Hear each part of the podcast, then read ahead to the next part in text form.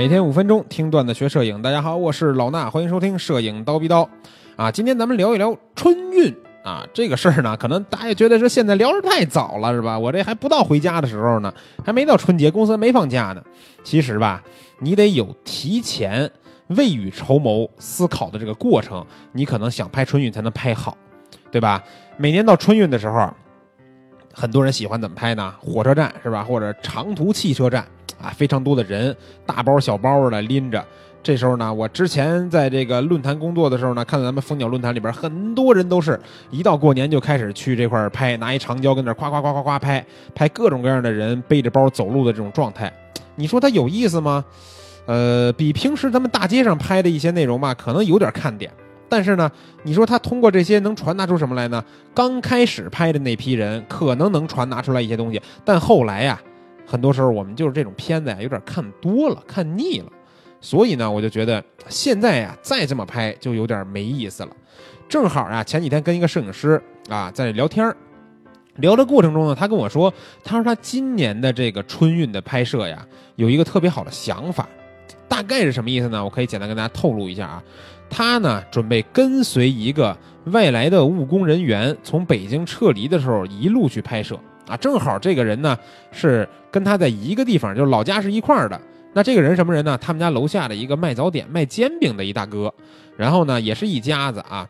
然后说他跟这个人聊完以后呢，要拍的内容是从他这个卖煎饼的兄弟最后一天再去出摊儿、收摊儿的时候拍。然后呢，一直拍拍这个上车呀，到车站呀上车，一直拍到跟的人家回家，因为俩人都一个地儿的嘛，回家也回家拍也没问题。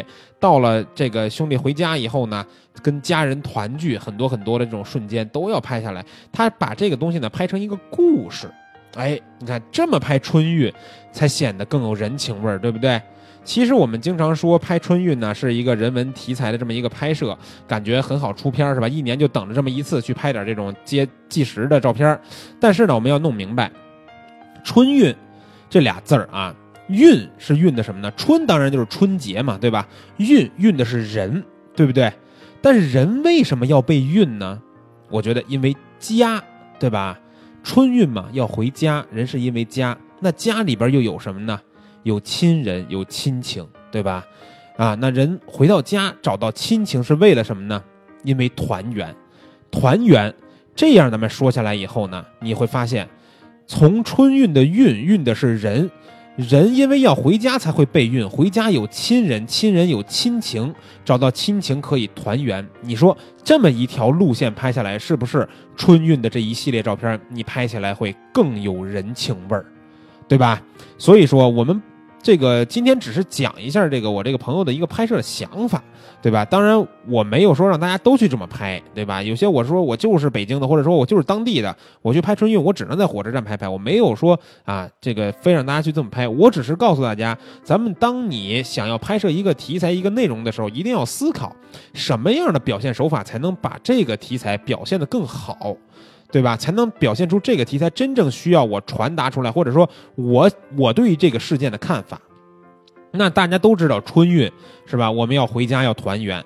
那你有没有想过，你只在北京或者你只在上海的火车站，你去拍他们离开的这个场景，有没有真正达到他们回家以后团圆的那种兴趣啊，或者说是这种情绪的传达吧？对吧？那他回家以后的情绪，绝对跟他在离开这个城大城市的时候是绝对不一样的，对不对？所以说，关于春运怎么拍出人情味儿这个话题呢，我给大家了一个思路。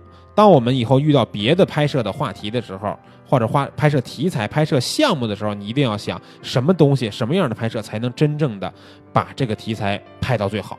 好了，那今天咱们这个节目呢，就先聊这么多，明儿早上七点不见不散。